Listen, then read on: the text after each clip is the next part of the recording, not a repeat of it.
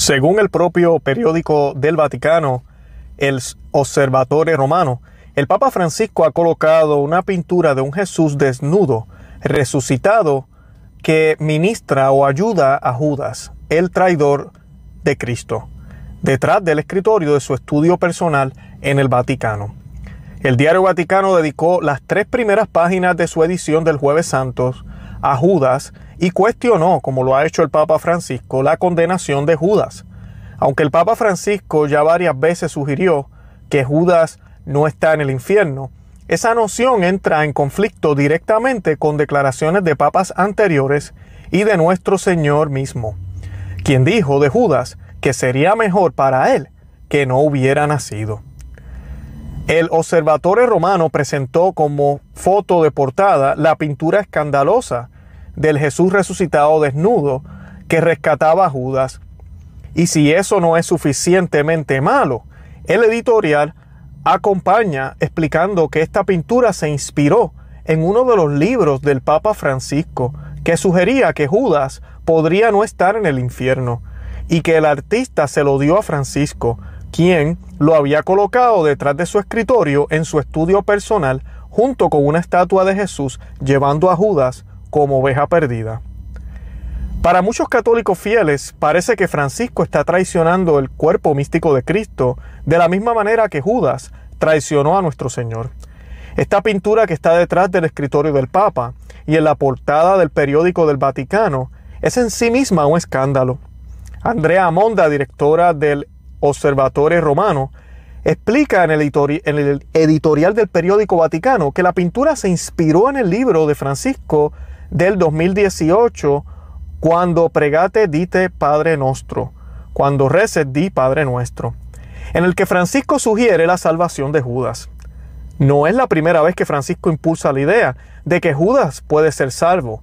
En abril pasado hizo lo mismo en una homilía televisada en su capilla privada, el miércoles de Semana Santa del año 2021, donde tuvo que leer ese mismo pasaje donde Jesús dice que sería mejor que Judas no hubiera nacido. ¿Cómo terminó Judas? No lo sé, dijo el Papa Francisco en ese momento.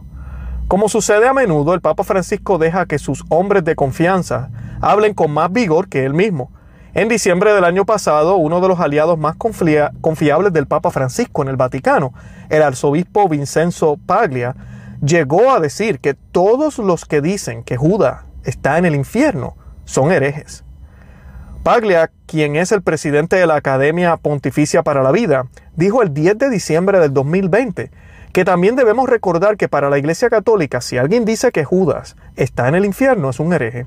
En ese mismo discurso, Paglia afirmó que un sacerdote puede legítimamente permanecer al lado de la cama de alguien que se somete a un suicidio asistido para tomarle de la mano y acompañarlo. Sin embargo, la enseñanza de la Iglesia es clara sobre la condenación de Judas. El catecismo del concilio de Trento inclusive es muy explícito en este punto, diciendo que Judas perdió el alma y el cuerpo, y que su traición, a pesar de su sacerdocio, le trajo destrucción eterna.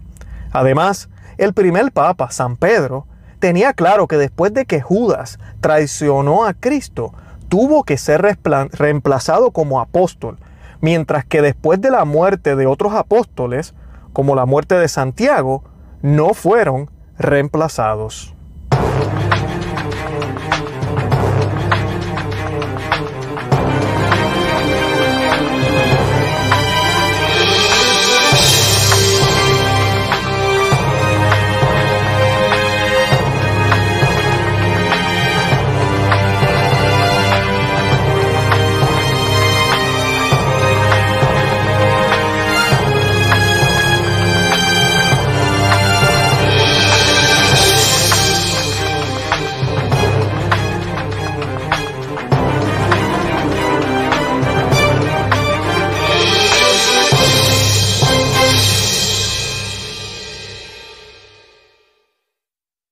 Bienvenidos a Perspectiva Católica. Les habla su amigo y hermano Luis Román y espero que se encuentren todos bien. Esto es un podcast católico, que muchas personas a veces se confunden y piensan que somos protestantes para nada. Aquí somos católicos fieles a la iglesia, fieles al magisterio, fieles a la tradición y por supuesto fieles a la Santa Biblia, a las Sagradas Escrituras.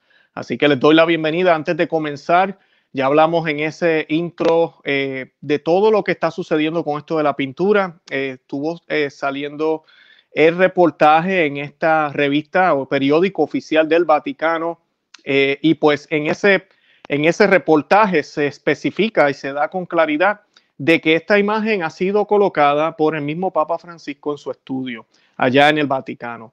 Y pues esto tiene unos problemas. Ahorita en el programa, más adelante, les voy a estar hablando qué es lo que enseña la iglesia sobre Judas.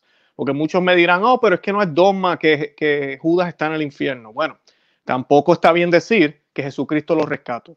Así que de eso vamos a estar hablando hoy. ¿Qué realmente enseña las Sagradas Escrituras sobre el papel de Judas? Eh, ¿Qué dice la iglesia sobre Judas? Vamos a estar viendo cómo reaccionaron los apóstoles luego de la muerte de Judas. ¿Qué cosas sucedieron? Luego de la muerte de Judas que no sucedieron luego de la muerte de Santiago, por ejemplo, el apóstol.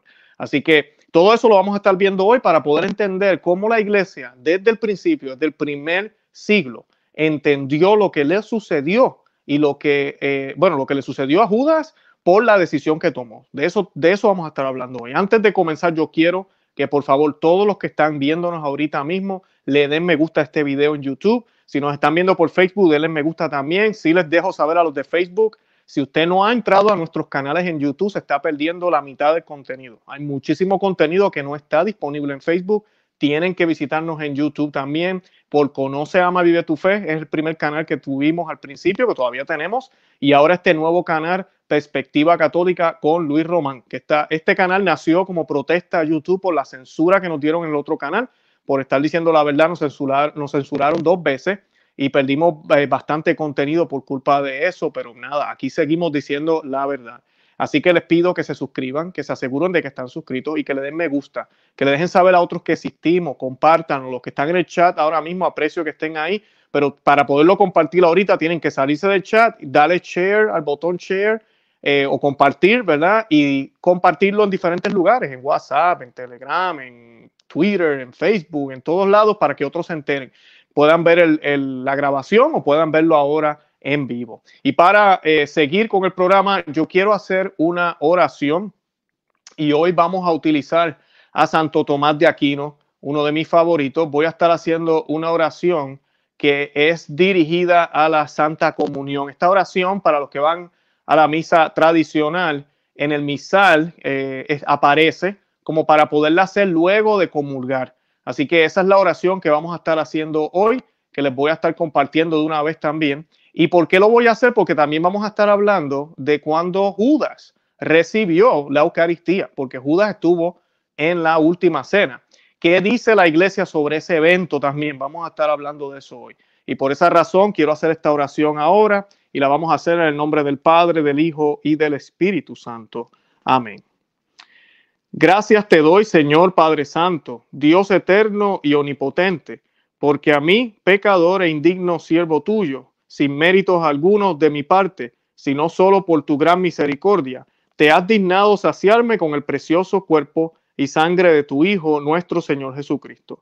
Te ruego que esta santa comunión no sea para mí ocasión de castigo, sino saludable intercesión para obtener el perdón, que sea para mí armadura de fe y escudo de buena voluntad, muerte de todos mis vicios, exterminio de todos mis apetitos carnales, aumento de caridad y paciencia, de humildad y obediencia, y de todas las virtudes, que sea firme defensa contra las insidias de todos mis enemigos, visibles e invisibles, que sea perfecto sosiego de mi cuerpo y de mi espíritu, firme unión contigo, único y verdadero Dios, y feliz consumación de mis días te ruego te dignes llevarme a mí, pecador, a aquel convite inefable, donde tú, con tu Hijo y el Espíritu Santo, eres para tus santos luz verdadera, satisfacción plena, gozo perdurable, dicha completa y felicidad perfecta. Por Cristo nuestro Señor.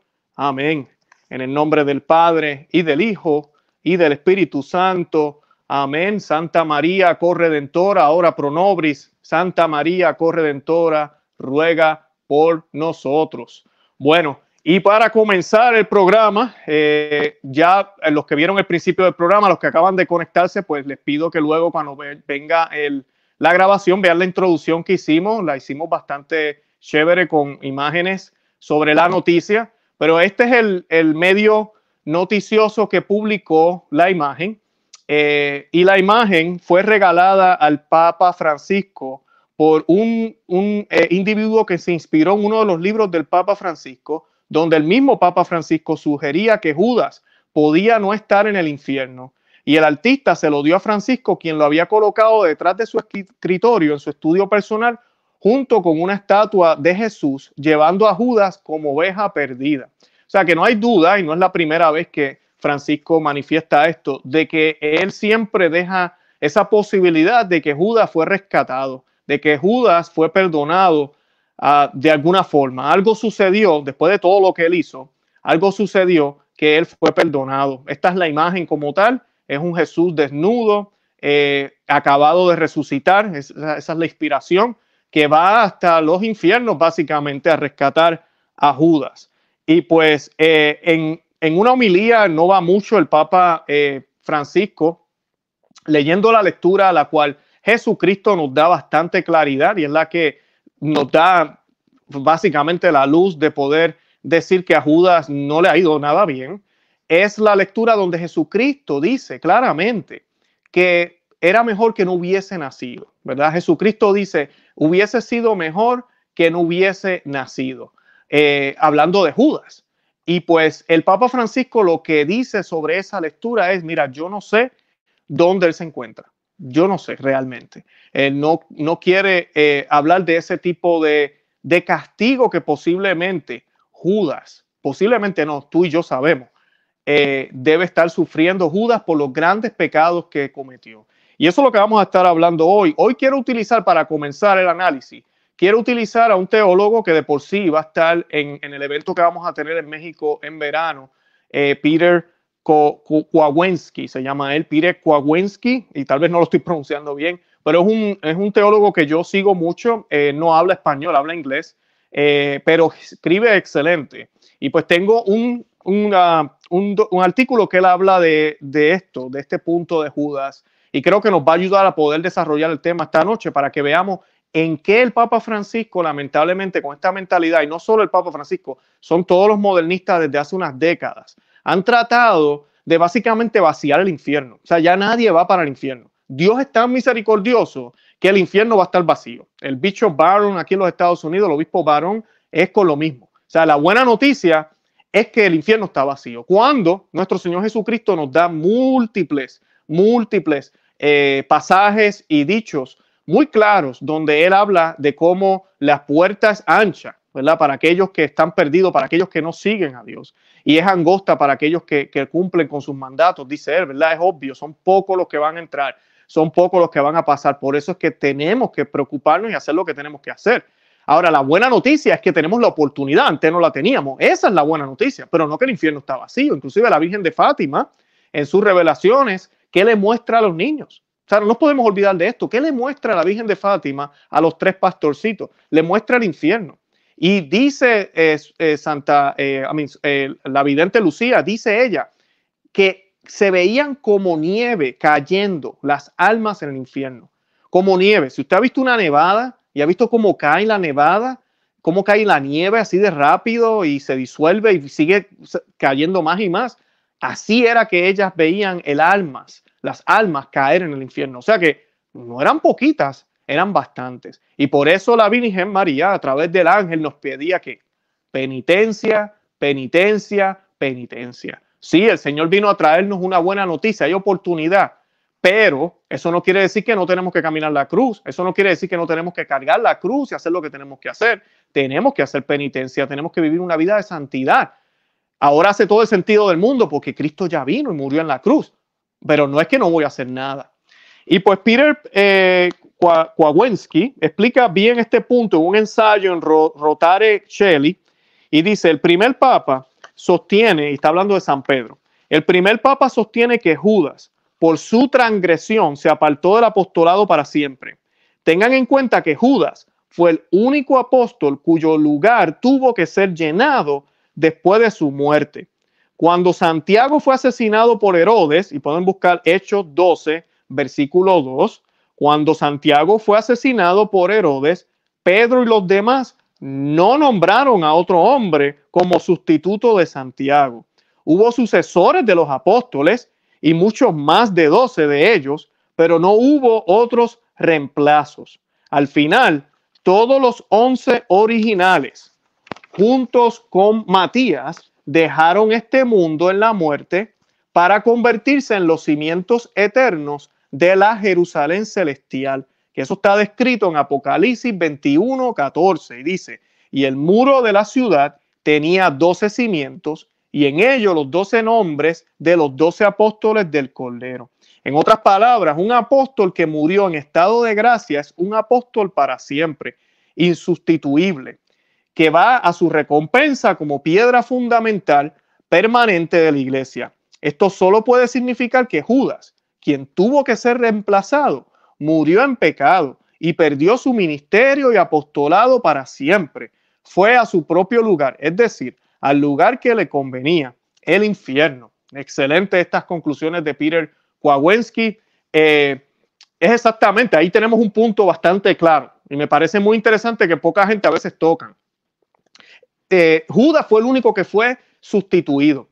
Los apóstoles se dieron cuenta que esa silla había que llenarla. ¿Por qué? Porque estas oficinas fueron puestas por el Señor mismo, por el Señor mismo, estas sillas, estas cátedras, como le queramos llamar. El mismo Señor las instituyó, además de que tiene una simbología con las doce tribus de Israel, tiene una simbología con todo. Así que esa silla tenía que ser llenada y así fue. Ellos llenaron la silla, eh, no reemplazaron, llenaron la silla de Judas o lo reemplazaron con Matías. Podemos decir reemplazar. Ahora, eso no quita, y eso aquí quiero aclararlo, que en la introducción dijimos que eh, los demás apóstoles no necesitaron una sustitución, pero sí hay una eh, sucesión, eso sí lo hay, y hay mucho más de 12. la Peter Kowalski lo explica aquí también. No es que ahí terminó, porque eso es una creencia protestante también, que en los 12 terminó. Ya después de ahí no hay, no hay sucesión. Esto que, ¿verdad? Creemos los católicos y algunos protestantes se lo, se lo han llevado, los luteranos y las iglesias cristianas. Lo que se trata de la jerarquía, que está muy clara en las sagradas escrituras de los apóstoles, ¿verdad? De los obispos, los que, ¿verdad? El episcopado que observa, que vigila. Esos eran los que hacían los, los obispos. Eh, y esos eran los primeros, fueron los doce apóstoles. Pero luego de ellos, que son el fundamento, que son los que, gracias a, ellos, nosotros nos llamamos iglesia apostólica, porque tenemos ese fundamento apostólico de los apóstoles. Los apóstoles andaron con el Señor, comieron con el Señor, escucharon al Señor, vieron al Señor. Eh, son los que nos dejaron ese, e, ese eh, depósito de fe que tenemos. Así que esa, es la diferencia. O a Santiago, Santiago muere y a Santiago no, lo, no buscan un sustituto pero a Judas sí. ¿Por qué? Porque Judas perdió esa silla. Entonces, ¿por qué la perdió si supuestamente Dios es misericordia? Si, si Dios es misericordia y Dios lo perdona a todo, ¿por qué la perdió? ¿O será que, vamos entonces a pensar, será que entonces Pedro le entendió mal? Si hubiera una máquina del tiempo, ¿verdad? Y, y, y Papa Francisco pudiera ir al primer siglo, va a tener que explicarle a Pedro, espérate, Pedro, para, para, párate un momento, Pedro. ¿Qué están haciendo? Y Pedro, bueno, tenemos que escoger a, un sustituto eh, y lo vamos a hacer al azar. Eh, nos vamos a encomendar al Espíritu Santo. No, no, no, no, no, no hagan eso. No hagan eso. Yo vengo del 2021. Eh, nosotros celebramos el año de la misericordia y ¿sabes qué? No, mírate esta pintura. Jesucristo de cierta manera salvó a Judas. Ustedes no tienen que, buscar un sustituto. Matías, lo siento, pero pues yo soy el Papa del 2021 y pues esa es la que hay, como dicen en Puerto Rico. Imagínense la cara de Matías y la de Pedro, yo no sé. Yo creo que Pedro ¡pum! le dice, váyase de aquí, regrese al tiempo de usted. Eh, lamentablemente, esa manera de verlo es errada, es completamente errada, completamente errónea. Ese es el primer punto que les quiero traer hoy. Ahora, ya les hablé de Peter Kwagensky, ahora quien voy a estar hablando hoy es del Señor Jesucristo. ¿Qué dijo el Señor Jesucristo de Judas? Hmm. Y estas sí que son palabras grandes. Dice, pero casi no necesitamos ir al catecismo o incluso el primer papa sobre esta cuestión cuando nuestro Señor mismo, ¿verdad? Nuestro Señor Jesucristo, él mismo, ya ha sido explícito al respecto. Tres veces en las escrituras se registra, se registra que Jesús indica el destino final de Judas. En Juan 6:71, para los que están apuntando, Juan 6:71, Jesús llama a Judas diablo. Él dice, no, no os he elegido a los doce y uno de ustedes es un diablo. El siguiente versículo explica, ahora se refería a Judas Iscariote, hijo de Simón, porque este mismo estaba a punto de traicionarlo, mientras que él era uno de los doce. Juan 6, 671. Y este, este versículo bien importante, ¿verdad? Este evangelio fue escrito por quién? Por Juan, el apóstol Juan. Y el mismo Juan nos explica, se refería a Judas Iscariote. Eh, esta es la interpretación de la iglesia. Esta es la interpretación de los apóstoles. Esta es la interpretación del primer siglo de la iglesia católica. ¿Cómo es posible que ahora entendamos las cosas distintas y diferentes? ¿Acaso nosotros sabemos más que ellos? Y no tan solo eso, el catecismo de la Iglesia Católica, Concilio Vaticano II, Concilio Vaticano I, todos los concilios de la Iglesia, la Iglesia constantemente nos enseña a través de encíclica que la palabra que está escrita en la Santa Biblia es infalible, es infalible, está fuera de error. O sea que si yo voy a mirar lo que el Papa piensa y dice, y voy a mirar lo que dicen las escrituras, aquí no hay que ponernos a hacer mucha matemática. Yo no voy a hacer caso a las Sagradas Escrituras. Yo no puedo hacerle caso a la opinión del nuevo, del, que está ahorita en la silla.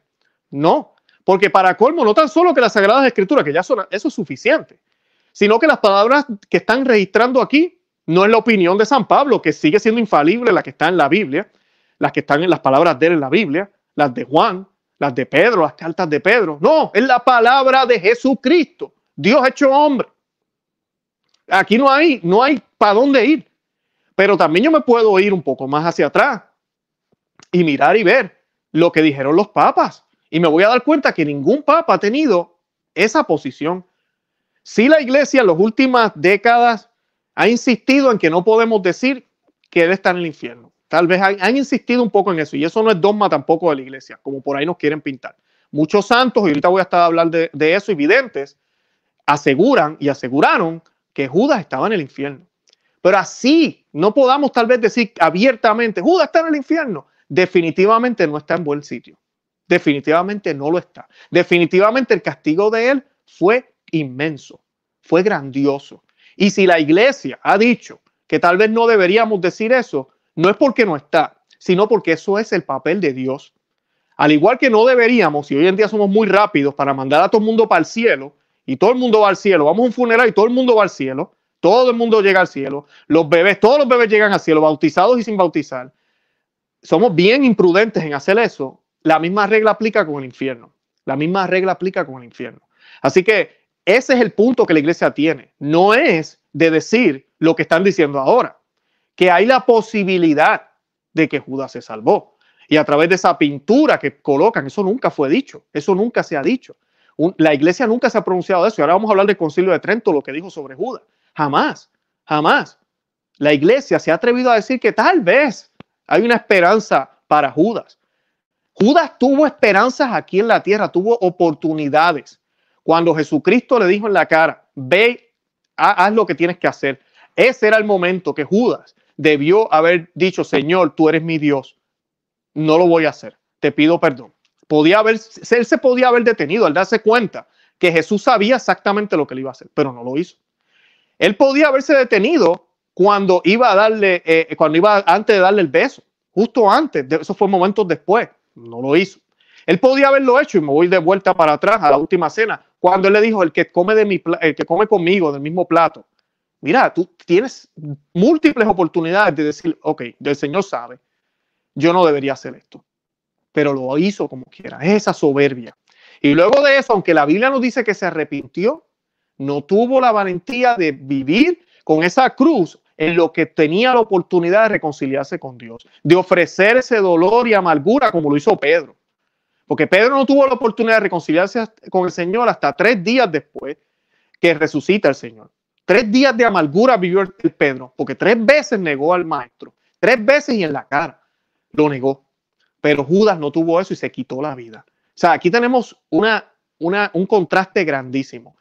Y las palabras del Señor entonces no serían ciertas, las que vamos a leer ahora. Si Judas estuviera ahorita mismo, que en el cielo, yo no sé dónde lo quieren poner ahorita, esta iglesia moderna que tenemos hoy en día. En Juan 17:12 dice, Jesús llama a Judas el hijo de la perdición. En su oración a Dios Padre, mientras estaba con ellos, los guardé en tu nombre, a los que me diste, yo los guardé, y ninguno se perdió, sino el hijo de perdición, para que se cumpliera la escritura. Esas son las palabras de Cristo. Y finalmente, tanto en los evangelios, en Mateo 26, 24, como en Marcos 14, 21, escuchamos a Jesús decir de Judas, más le valdría a ese hombre si nunca hubiera nacido. Así de sencillo, si nunca hubiera nacido. Eh, si tú vas para el cielo o tienes la mínima oportunidad de ser perdonado, vale la pena vivir. Vale la pena vivir, vale la pena haber existido. Pero nuestro Señor Jesucristo dijo esas palabras tan graves sobre Judas. Esto es palabra de Dios, no es la palabra de Luis, no es la opinión de Luis Román, no es la opinión de algunos cardenales o obispos, eh, ni siquiera es la opinión de la iglesia. Esta es la palabra de Dios. La iglesia tiene que seguir lo que dice Dios, claro. Debe coincidir. Aquí es donde estamos viendo el problema ahorita mismo, con, con estos líderes que tenemos ahora en la iglesia, que contradicen lo que dijo nuestro Señor Jesucristo. Como reflexionó una vez el cardenal Avery Dulles al contemplar estos versículos en un artículo sobre el destino de Judas. Si Judas estuviera, estuviera entre los salvos, estas son las palabras del cardenal, muy sabias si Judas estuviera entre los salvos, estas declaraciones, las que leímos de Jesucristo, estas declaraciones difícilmente ser, podrían ser ciertas. Muchos santos y doctores de la iglesia, incluidos San Agustín y Santo Tomás de Aquino, han tomado como una verdad revelada que Judas fue reprobado. Entonces, nunca presumamos nuestra salvación. Trabajemos más bien nuestra propia salvación con temor y temblor, como enseña San Pablo, debemos practicar el autodominio, como dice San Pablo en Primeras de Corintios 9:27, castigo mi cuerpo y lo someto a sujeción, no sea que habiendo predicado a otros, yo mismo me convierta en un náufrago. El infierno no está vacío en las de almas humanas, como Nuestra Señora de Fátima le reveló a los tres hijos de Fátima. Hay muchas, muchas almas cayendo al infierno como copos de nieve. Es por eso que esta vida se trata de ganar nuestra salvación eterna. San Pablo lo compara con una carrera que tenemos que correr. Y así mismo es, es una carrera que tenemos que correr, una carrera que tenemos que luchar, una carrera que tenemos que llegar a la meta. Esa meta que no existía antes, pero gracias al sacrificio de nuestro Señor Jesucristo, las puertas se han abierto. Gracias a ese sacrificio. Pero yo tengo que alcanzar esa meta. Yo tengo que correr hacia el Señor, hacia el Señor que ha resucitado, sí, pero tengo que correr hacia Él. Y van a haber obstáculos, van a haber muchos obstáculos y muchas tentaciones y muchas pruebas. Dice San Pablo sobre la carrera, dice él eh, en segunda de Timoteo, ¿verdad? Justo antes de su martirio, él escribió, San Pablo escribió en segunda de Timoteo, ¿verdad? Escribiéndolo a Timoteo capítulo 4, ya estoy listo para ser sacrificado y el tiempo de mi disolución está cerca. He peleado una buena batalla, he terminado mi carrera, he mantenido la fe. En cuanto al resto, me, está guardada una corona de justicia que el Señor, el juez justo, me dará en ese día, y no solo a mí, sino también a los que aman su venida. Así que definitivamente no podemos pensar que un hombre que no corrió la carrera pueda tener la oportunidad de que Jesucristo resucitado vaya a rescatarlo. Vaya a rescatarlo a quien lo, en, lo quiso engañar, a quien quiso inclusive sacar una ganancia, sí, luego la entregó, pero ¿verdad? Quien quiso hacer todo eso se, arrepintió, se arrepintió, dice la Biblia, y luego va y se quita la vida. Toma la decisión de quitarse la vida en vez de darle la oportunidad a Dios de obrar en su vida.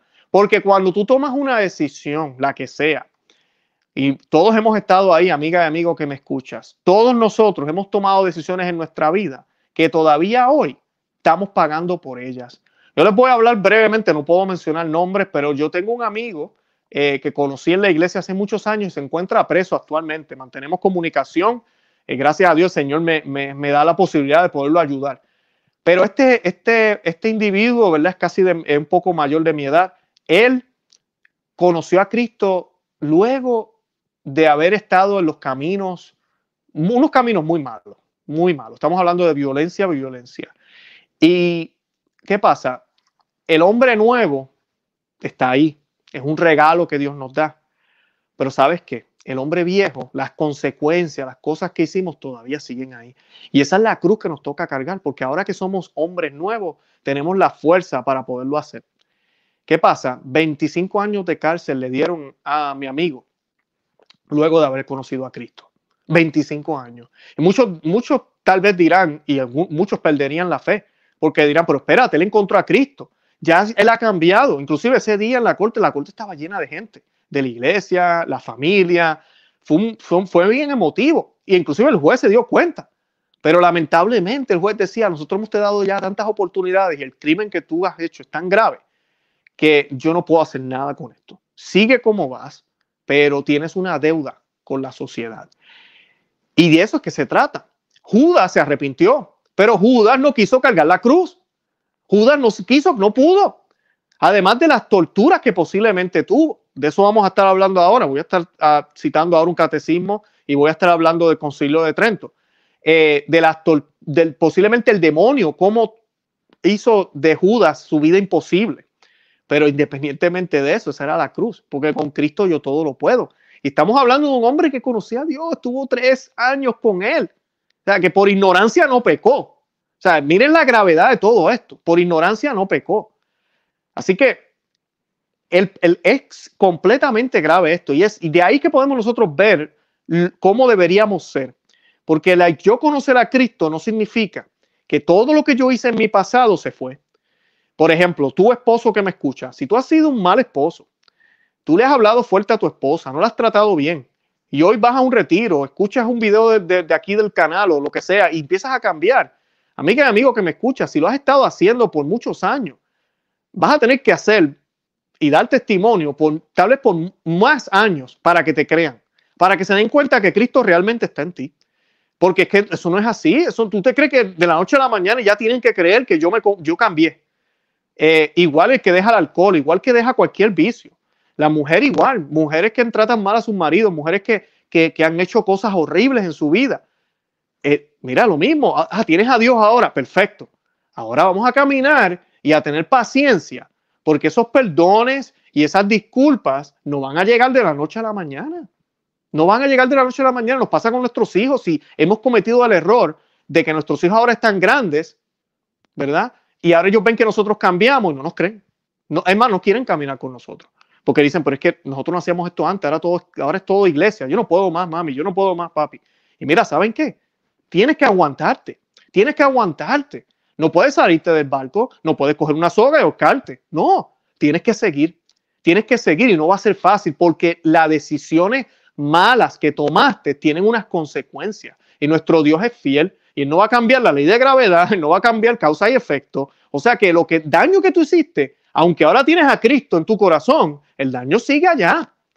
Entonces, eso es lo que le pasó a Judas. Judas no pudo más porque ya se arrepintió, pero ¿sabes qué? El daño está hecho. No que Cristo lo tomaron preso, porque déjenme decirles algo, si alguno de ustedes todavía piensa que si Judas no hubiese traicionado al Señor, no hubiese pasado las cosas, mira, eso es falso, eso es falso. El Señor iba a entregar su vida y el Señor sabía que lo iban a, a ser entregado a los malhechores, con Judas o sin Judas, que les quede claro. Judas no era necesario, el Señor no necesita nada. Judas, lamentablemente, el demonio le metió esa idea en la cabeza para utilizar lo que ya estaba previsto para hundir a uno de los doce. Lo que exactamente está sucediendo hoy en día en nuestra iglesia, para hundir a sus obispos, para hundir a sus sacerdotes, porque el demonio los detesta. Empezando por el Papa, el demonio detesta a todos, a todos los religiosos, porque son los que tienen la autoridad, aunque no ejerzan su trabajo bien, la siguen teniendo, la siguen teniendo. Por eso es que aquí yo siempre digo, el Papa es Papa Francisco, a pesar de todo esto, él sigue siendo Papa, nos guste o no, él sigue siendo Papa. Así él diga, no quiero que pongan el título de vicario de Cristo en el anuario, lo pongan abajo. ¿Sabes qué? Él sigue siendo vicario de Cristo. Las cosas no cambian así nomás.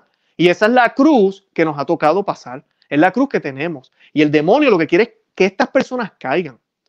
Judas, todo el tiempo fue apóstol hasta que murió. Y la manera que murió fue que por eso perdió las gracias que perdió. Porque pudo haber tenido la oportunidad, igual que Pedro. Pedro no dejó de ser apóstol cuando negó al Señor. No dejó de ser apóstol. Él siguió caminando ese camino hasta la reconciliación con Dios, hasta que confesó. Cada vez que Pedro, Jesús le preguntó, ¿tú me amas? ¿En serio tú me amas? ¿De verdad tú me amas? Mira, para Pedro fue bien humillante, bien humillante, porque él se dio cuenta que tenía que reconocer que hizo el error más grande y que él era la, él es la piedra en la cual la iglesia iba a ser fundada. Y mira qué, qué bajo has caído. A ti que te estoy dejando el rebaño, a ti que te estoy dejando como vicario de Cristo. Por eso tenemos que pedir por los papas que ya han pasado, por el actual, por los que vendrán, para que si caen en error, que salgan de ahí, que salgan de ahí. Porque mientras estemos vivos, hay esperanza, pero a la que crucemos de este lado para el otro, se acabó. Se acabó, ya no hay más esperanza. Es, es, esa es la diferencia entre Judas y Pedro. Ahora, la, la, en Dessinger, el, mi pronunciación es un poquito mala, pero el Dessinger, para los que no saben, es un manual y es un libro que los que saben de teología saben lo que estoy hablando. Dessinger es un manual de los símbolos, definiciones y declaraciones de la iglesia en materia de fe y costumbre. Fue escrito por un hombre, el primero, la primera versión que tenía ese apellido y siempre se ha quedado así. Y es un compendio de todas las normas, de los, de los anatemas, de, de las definiciones de la iglesia. Y pues es algo que se utiliza muchísimo. Y pues quiero leerles qué dice sobre Judas. Y dice, si alguno dijere que no es facultad del hombre hacer malo sus propios caminos, sino que es Dios el que obra así las malas como las buenas obras, no solo permisivamente, sino propiamente y por sí, hasta el punto de ser propia obra suya, no menos la traición de Judas, que la vocación de Pablo sea anatema. Y eso es lo que les acabo de decir ahorita. Es, es, es lo que les acabo de mencionar. El que piensa que Dios obró a través de Judas. No, Dios no obró a través de Judas como obró a través de San Pablo. Eso es lo que nos están diciendo aquí. No, para nada. Cada cual es responsable por sus obras. Ahora, la providencia de Dios obra en todo. Y el Señor, como yo siempre digo, a Dios no hay quien le gane. El Señor siempre se sale con la suya. A Dios no hay quien le gane. Él tiene todo predestinado, independientemente de las decisiones que nosotros tomemos. Él tiene ya un plan y las cosas van a pasar. Él siempre está en control, siempre está en control. Pero eso no quita la responsabilidad que tenemos cada uno de nosotros. Y en el caso de Judas, él es responsable por lo que hizo. No tiene ningún mérito, como algunos errados a veces quieren tratar de, de presentar. En la explicación del catecismo católico, breve y sencilla, tal vez algunos lo conocen, es el catecismo del padre Ángel María de Arcos, de la Orden de Jesús, es decir, jesuita me van a decir, pero espérate, Luis, tú vas a citar jesuitas. Sí, cuando jesuitas, bueno. La Orden de Jesús, fundada por San Ignacio de Loyola. Si usted no conoce la historia de San Ignacio de Loyola, tiene que verla, leerla. Es excelente, uno de los grandes santos de la iglesia. Lamentablemente esta orden ahorita está, eh, vamos a decir, este, eh, ¿cómo se dice?, secuestrada por unos ladrones, pero hicieron mucho bien en la iglesia. Y este fue uno de los primeros catecismos que salió cuando la reforma, bueno, no reforma, la, la, la, la deforma protestante eh, comenzaron ellos también a sacar catecismos y documentos y les repartían panfletos a los niños con preguntas y respuestas sobre cosas de, ¿verdad? relacionadas al, Evangelio. Y pues los jesuitas decidieron entonces sacar un catecismo bien hecho para eh, ayudar y defender a los católicos para que no se confundieran con todos los herejías y errores que se estaban diciendo. Y sobre este tema, sobre Judas, dice lo siguiente, el que en gracia de Dios se acerca a comulgar, recibe una prenda de la gloria. Y déjenme buscar esta imagen mejor. Vuelvo. El que en gracia de Dios se acerca a comulgar, recibe una prenda de la gloria. Mas quien a sabiendas llega en pecado mortal, él mismo, imitando al traidor Judas, se traga su propia condenación. De modo que si a tiempo no hace verdadera penitencia de tan horrendo sacrilegio, va irremisiblemente al infierno. Ya no se nos habla así, ¿verdad? A muchos dice el apóstol, castiga al Señor con enfermedades y muertes imprevistas por haber comulgado mal. En Judas entró furiosamente Satanás, en cuanto con mala conciencia recibió del divino maestro el bocado misterioso. Y esto me pareció interesante traerlo aquí al programa, porque el que haya recibido el pan y no se haya arrepentido cuando tuvo la oportunidad, eh, Satanás hizo lo que le dio la gana con él. Y es que un pecado te lleva a uno mm, eh, a un peor pecado, ¿verdad? Un pecado mayor. Eh, es así, es como cuando uno hace una mentira aquí, me toca ahora mentirle al otro de la mentira que le dije al otro, que le mentí a este, y, y ya llega un momento que uno no sabe ni qué dijo. Y a Judas le pasó exactamente eso. Por estar haciendo conspiración con los judíos detrás de Jesús, tratando de engañarlo, no sabía ni cómo salirse de ahí. Terminó en la trampa. Y eso es lo que hace el, demonio. Él está como león que quiere devorarnos, que quiere comernos. Y exactamente lo que hizo con él. Y me parece el comentario interesante porque la Eucaristía, y fue la oración que hice al principio del programa, los que acaban de conectarse, cuando se acaba el programa, que ya, ya estamos acabando, vean el replay, eh, yo le digo replay repetido, eh, en YouTube, para que puedan ver el principio, pero la oración a mí me encanta, me fascina. Eh, porque Santo Tomás de Aquino, la oración que leí al principio es compuesta por él. Y dice que él le pide al Señor en la misa que, que la Eucaristía que acabo de recibir no sea motivo de condenación. Y eso es un lenguaje que mucha gente no entiende hoy en día porque es que no se habla. Hoy en día pensamos que la Eucaristía mágicamente me cambia todo y me quita todo y no, así no funciona. Para yo poder reconciliarme con el Señor, yo no voy a la Eucaristía, yo voy al confesionario. Yo voy y me confieso. Yo tengo que estar en buen estado con Dios, en humanamente, lo humanamente posible, porque siempre nos falta algo, pero que sean cosas mínimas. Pero yo no puedo estar en pecado mortal, yo no puedo estar en, en total descomunión con Dios y pensar que voy a recibir el alimento de Dios. Si yo me atrevo, si yo creo que yo tengo los pantalones, yo me creo más que Dios y voy y quiero recibir el, el, el cuerpo de Cristo como quiera, estando en pecado mortal, recibo mi condenación. Y eso lo habla San Pablo en la Santa Biblia, claramente. O sea que si es posible al comulgar recibir bendición o recibir condenación. Pero Luis es Cristo. Cristo está en la Eucaristía. Sí, Cristo está en la Eucaristía. Y Cristo es justicia. Cristo le da a todos, nos da a todos lo que nos merecemos. Bendito sea Dios. Dios es justo. Así que eso, esa justicia que vemos en la Eucaristía, es solo un presagio de lo que va a suceder en el juicio final. Y lamentablemente Judas tuvo la soberbia, el orgullo, eh, la falta de humildad de como quiera quedarse en la mesa con el Señor después que el Señor ya lo, lo, como decimos en Puerto Rico, lo delató, lo choteó. Luego siguió ahí, luego le hace la pregunta, le dice, pues mira, vete y haz lo que tienes que hacer, como quiera, se, se va y se, se va, oh, sí, ok, pues yo me voy entonces. ¿Tú te crees que yo no me atrevo? Yo me atrevo y se va. Y luego cuando llega el momento que llega con toda esa, esa eh, gente, esa chuza, como dicen, allá a tratar de arrestar al Señor, mira, él podía haberse arrepentido y va y le da un beso. Hubo hasta contacto físico con nuestro Dios. Sea, es, es gravísimo, es gravísimo todo lo que va pasando aquí. Y luego se arrepiente, como dice la Sagradas Escrituras, y se quita la vida. Porque ya el demonio hizo lo que dio la gana. ¿Por qué? Porque es un efecto dominó. Y una de esas causas también podemos ver aquí es esa comunión indigna, recibida indigna. De ahí podemos aprender algo nosotros, tú y yo como católicos, a no recibir al Señor indignamente jamás, porque podemos terminar en pecados muy graves, podemos terminar muy amarrados al demonio, muy amarrados a la tentación y al pecado. Así que esa es la lección que podemos ver ahí. Continúa eh, eh, el catecismo dice, los santos pasaban horas enteras con Jesucristo después de recibirle en la comunión. Pasaban horas enteras con el Señor Jesucristo después de recibirle en la comunión. El mismo Señor, la noche en que la instituyó, ¿verdad? en que instituyó la Eucaristía, dio gracias muy despacio con sus apóstoles.